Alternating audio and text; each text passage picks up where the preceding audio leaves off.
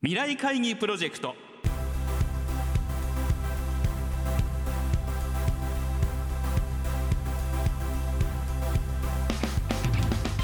この番組は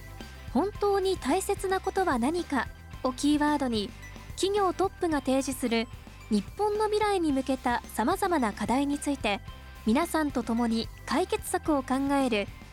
日本経済新聞未来面の紙面と連動したプロジェクトです。回ご登場いただくのは先週に引き続き大和ハウス工業株式会社代表取締役社長 CEO 吉井圭一さんです。先日行われた吉井社長へのインタビューの模様を2週にわたってお送りしています。後編となる今週は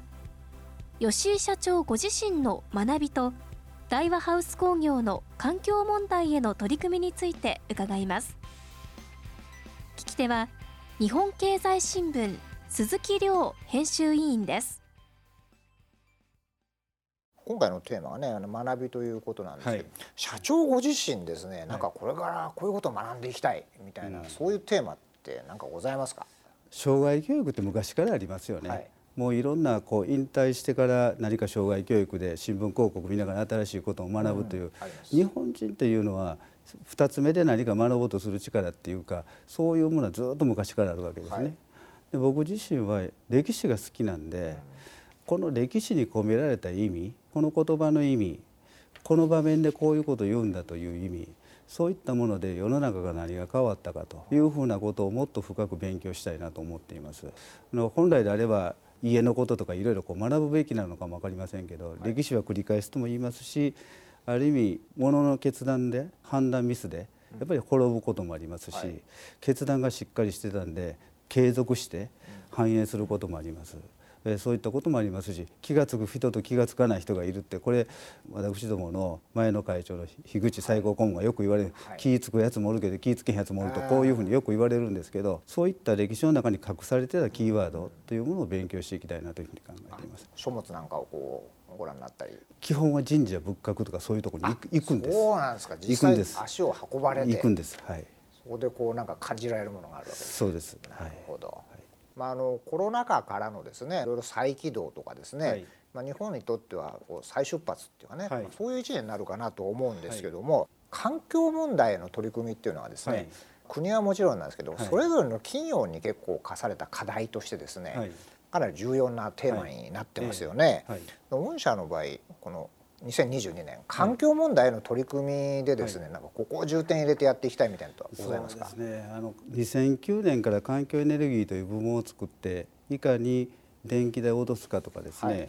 反射板なんかを使いながらやってきたり、あと太陽光に取り組んだりというふうにやってきたんで、はい、他社さんよりは僕は早かったと思ってるんですよね。ですから RE100 という意味で自分たちのグループで使う電力これは自分たちも作れてるんです。あそうなん100とすると130%ぐらい作れてるんですところがこの130%のうち120%は僕たち事業にしてますから他の方がお売りをしてるんですね。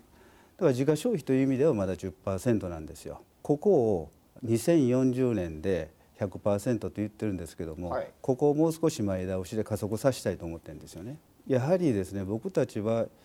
非化石証書をもらってるんではなくて生で作ってるんですよね、はい、この作っている生の電気というものを大事にしていきたいと思ってるんですよね。ですからそこでなんとか100にこだわりたい、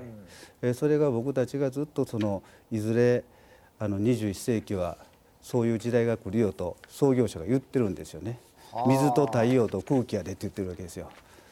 今水力もやってますし、はい。はい、風力発電もやってますし、はい、そういったことから考えると、うん、いち早く達成をしたいなと思っています。はい、御社の売っておられる住宅なんかでもそういう考え方が、はい、そうですね。あのゼッチというものがありますけど、太陽光をすべて搭載していきたいですし、はい、えこれからゼッチ M ということで賃貸マンションであったり、そういったあの集合系のあの住まいに関してもやっていかなければならないと思ってますんで、そこはいち早く進めていきたいなと思います。なるほど。この2年間というのはコロナがあったと、まあ、実質コロナだけではなくてですね大きな変革があったと思ってるんですね、はい、一つはやはり脱炭素というものが加速をしている。それから再生エネルギーという言葉も加速をしている、はい、それから少なくとも資材とかそういったものが高騰だけではなくてこれが少なくなってきている。こういうさまざまなここ2年間ぐらいがあってさて今年どう進めていくかというふうになってくるんですけれどもやはり自分たちがどう成長していくかこの新しいものに取り組んでいくかということは非常に大事になるんですけれども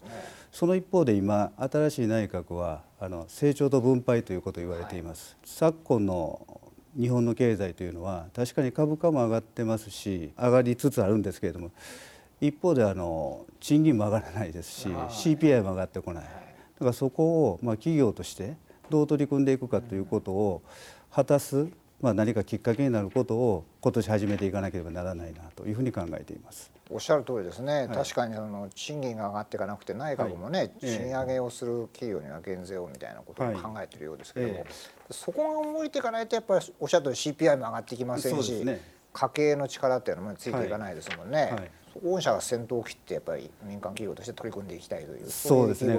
これ本当にあの同時にやっていかなければならないんですけれども当然諸物価が上がってくるとこれをまあ我々の販売単価に当然跳ね返していかなければならない。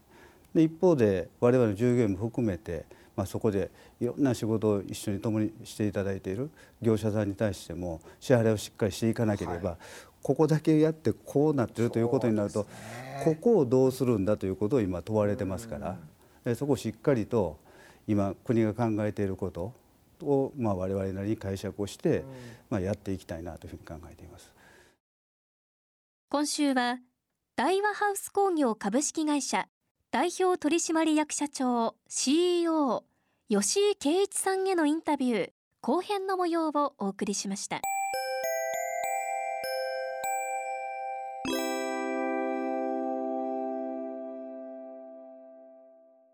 このプロジェクトでは企業のトップにご登場いただき日本の未来に向けたさまざまな課題についての解決策やアイディアを皆さんから広く募集していきます。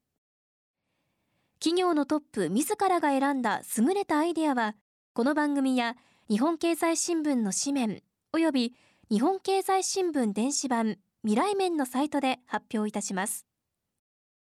今後も日本を代表する企業のトップにご登場いただきますので皆さんふるって議論にご参加ください。番組はラジオ日経番組特設ウェブサイトにアクセスしていただき放送終了後1週間以内であればラジコのタイムフリーサービスでお聞きいただけるほかポッドキャストからいつでも繰り返しお聞きいただくことができます。ラジオ日経ウェブサイトトップページにある番組一覧のカルチャーというタブから未来会議プロジェクトのページにアクセスしてください。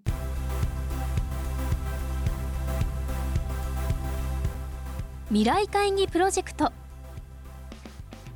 来週は1月5日の放送で募集した大和ハウス工業株式会社代表取締役社長 CEO 吉井圭一さんからの課題。